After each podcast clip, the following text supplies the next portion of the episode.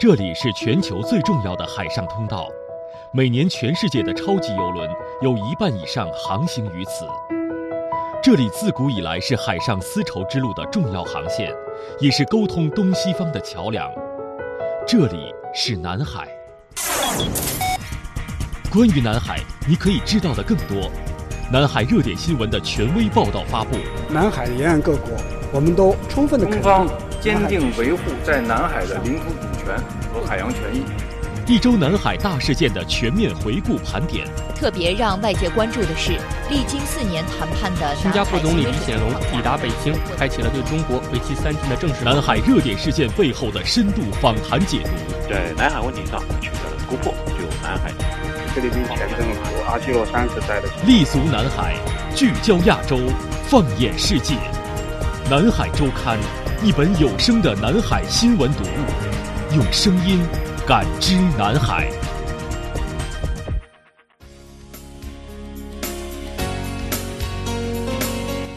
各位好，欢迎收听南海周刊，我是张雪。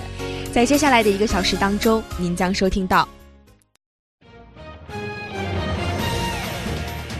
南海头条：习近平主席同印度总理莫迪在湖北武汉举行非正式会晤，中印战略合作将为两国与世界带来怎样的影响呢？南海新闻盘点：中国空军多架战机绕飞祖国宝岛，中国国防部新闻发言人表示，如果台独势力肆意妄为，解放军将采取下一步行动。第三次韩朝首脑会晤，无核化和建立半岛和平机制成为会晤重点。二零一八北京国际汽车展览会本周开幕，汽车专家看好中国车企在东南亚的市场前景。南海访谈录：海水淡化技术是怎样改变了南海岛礁上居民的生活面貌呢？在一个个出海案例的背后，有哪些中国海水淡化科研工作者默默耕耘的感人故事呢？中国海水淡化产业未来又面临着怎样的发展趋势？节目的下半段，我将对话中国国家海洋局天津海水淡化与综合利用研究所海岛水资源保护与利用研究中心副主任王生辉先生，为您揭开与我们每一个中国人生活用水息息相关的海水淡化技术的奥秘。南海周刊，欢迎各位的持续关注。接下来，首先进入到本周的南海头条。聚焦最热点南海新闻，呈现最权威南海观点。南海头条。本周的南海头条，我们来关注中国和印度两国领导人的会面。习近平主席同印度总理莫迪于四月二十七号至二十八号在湖北武汉举行了非正式会晤，两国及国际社会对此予以高度关注，反应积极。中国外交部副部长孔铉佑日前曾表示，这一次非正式会晤期间，两国领导人将围绕当今世界百年未有之大变局进行战略沟通，并就中印关系未来发展的全局性、长期性和战略性问题深入交换意见，必将加深两国之间的相互信任，为中印关系发展把握大方向、树立新目标，引领中印合作开创新的局面。中国商务部新闻发言人高峰二十六号在北京表示。中印两国均为发展中大国，也是主要的新兴经济体，拥有庞大的国内市场，经济互补性很强，合作潜力巨大。中印领导人非正式会晤将就中印关系的全局性、长期性和战略性的问题深入交换意见，并就当今世界动向性、趋势性的问题进行深入沟通。他说：“中印经贸合作保持快速发展的势头。二零一七年。”中印的双边贸易额达到了八百四十四亿美元，创历史新高，比上年增长百分之二十点三。今年的一季度，中印双边贸易额达到了二百二十一点三亿美元，同比增长百分之十五点四。截至二零一七年底，中方累计对印度投资超过。八十亿美元，印度已成为中国企业海外重要的基础设施合作市场和投资对象国之一。高峰还表示，商务部将认真落实这次两国元首会晤达成的重要共识，加强双方在多双边的务实合作，持续做大做强经贸合作的蛋糕，使两大市场实现更多的优势互补。而外媒报道，印方人士称，中印领导人武汉会晤将主要聚焦积极因素。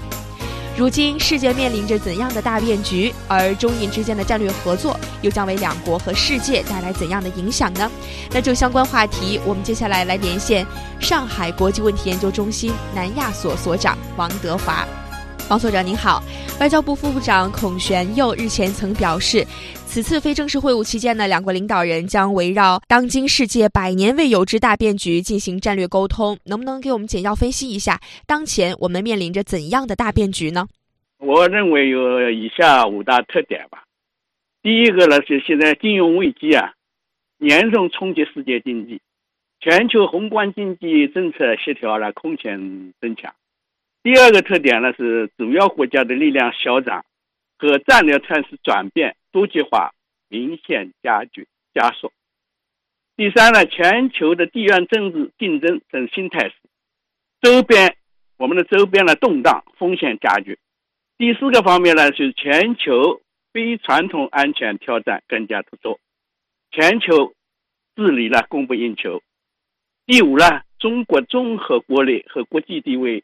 这个这个上升，在这种情况下呢，就是说中英这个关系就是发生这个全球性、长期性、战略性，甚至交换意见了。据我们看到，现在包括印度媒体啊，很多都提出来认为是里程碑式的意义，具里程碑意义的。嗯，那本次中印领导人在武汉进行非正式会晤，展开的是战略沟通，就中印关系未来发展的全局性、长期性和战略性的问题深入交换意见。您认为中印两国之间增强相互信任、开创新的局面，对于两国、地区和全球将会带来怎样的影响？我想这个影响是非常大的。这个习近平主席在巴西的时候，这个讲过。就是中英如果一个声音讲话，那世界都要倾听了。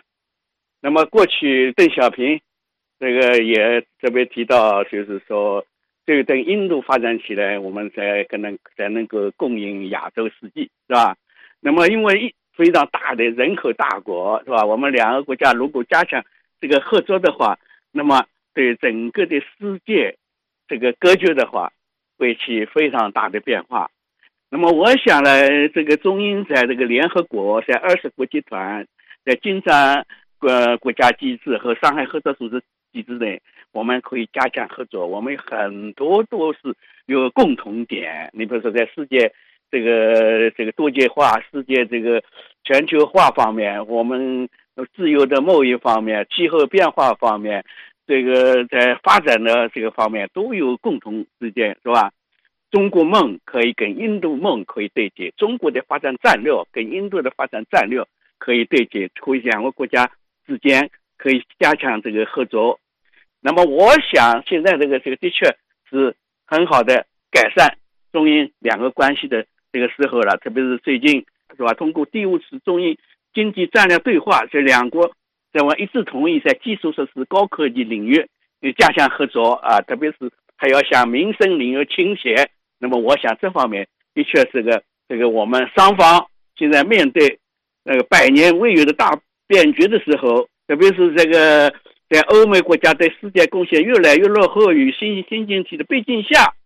西方也看好这个中国和印度这两个商引擎，这是两个不断发挥的更加如果加强龙象共舞，那么我想对于当前在作为贸易保护主义的斗争啊，我们可能都有一致性的。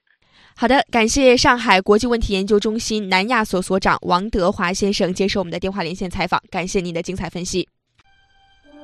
这里拥有异常丰富的渔业和深海动植物资源，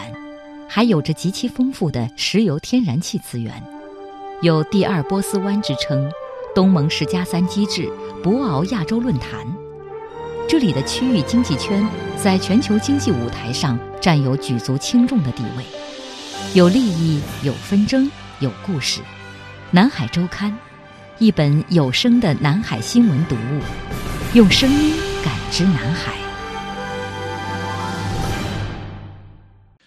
梳理一周南海最有料新闻南海资讯一网打尽。南海一周新闻盘点。新闻盘点，首先来关注中国空军的一个最新动向。中国国防部新闻发言人表示，如果台独势力肆意妄为，解放军将采取下一步行动。近日，中国空军出动多型多架战机，开展海上方向实战化军事训练，锤炼提升维护国家主权和领土完整的能力。由于中国空军在对外发布相关消息时使用的是绕飞祖国宝岛，中国国防部新闻发言人吴谦二十六号在回答记者相关提问时表示：“至于你关心绕的哪个岛，当然是中国的台湾岛。台独分裂活动是对两岸关系和平稳定的最大现实威胁，是对台湾同胞根本利益的损害。我们采取了一系列行动。”针对的是岛内台独势力及其活动，为的是防止台湾民众的福祉因台独图谋而受损害。如果台独势力继续恣意妄为，我们还将进一步采取行动。吴谦还强调，祖国大陆愿以最大诚意、尽最大努力争取和平统一的前景。但必须指出，搞台独就是死路一条，搞武力对抗没有出路。视线转向第三次朝韩首脑会晤。第三次朝韩首脑会晤四月二十七号在板门店韩方一侧的和平之家举行，这是韩国和朝鲜时隔十一年之后再度举行首脑会晤，因此备受关注。而本次会晤的重点将是实现半岛无核化的问题。二十七号上午，朝鲜最高领导人金正恩跨过三八线，踏上韩国的土地之后，前来迎接的韩国总统文在寅开了一句玩笑，说：“金委员长来到南边了，我什么时候可以去北边三八线朝方一侧呢？”金正恩则回答道：“那么现在我们就过去吧。”说完，他就牵着文在寅的手，一同跨越了军事分界线，这也是文在寅首次踏上朝鲜的土地。当天上午，加上金正恩返回朝鲜用餐，他一共四次穿越了军事分界线。文在寅和金正恩见面之后，两人步行前往板门店广场检阅韩国三军仪仗队。身着多彩民族盛装、演奏民谣《阿里郎》的韩军传统仪仗队也执行了礼宾任务。文在寅说：“很多外国人也喜欢我们的传统仪仗队，今天的规模比较小，很可惜。如果您来青瓦台的话，能看到更棒的场面。”金正恩则表示，总统先生若邀请，我随时可去青瓦台。那么，在下午的会晤开始前，两位领导人在军事分界线旁边的小路上共同种下了象征着和平和繁荣的松树。我们也希望朝韩双方的这一次会晤能够传出更多的和平硕果。视线转向北京，二零一八年北京国际汽车展览会二十五号开幕。中国汽车行业的资深分析师贾星光表示，非常看好中国车企在东南亚的市场前景。贾星光认为，东南亚市场有其特殊性，由于日本汽车工业发展时间长、技术水平高，并且在东南亚布局多年，因此东南亚市场是日本车企的大本营。在那里，日本车占到了百分之七十以上的市场份额，而中国品牌汽车走进东南亚市场要面临很大的竞争。不过，在近几年来“一带一路”的倡议指引之下，中国车企全力开拓东南亚市场，不光在当地卖车，还在泰国、印尼等国建了生产基地。相信随着中国车企不断完善产品质量和技术水平，在东南亚的市场前景还是看好的。第二届中国企业改革发展论坛本周在北京举行。“一带一路”建设如何共建共享是论坛讨论的焦点之一。目前已有八十多个国家和国际组织和中国签署了合作协议，许多中国企业在参与“一带一路”建设当中也摸索出了共建共享的新模式。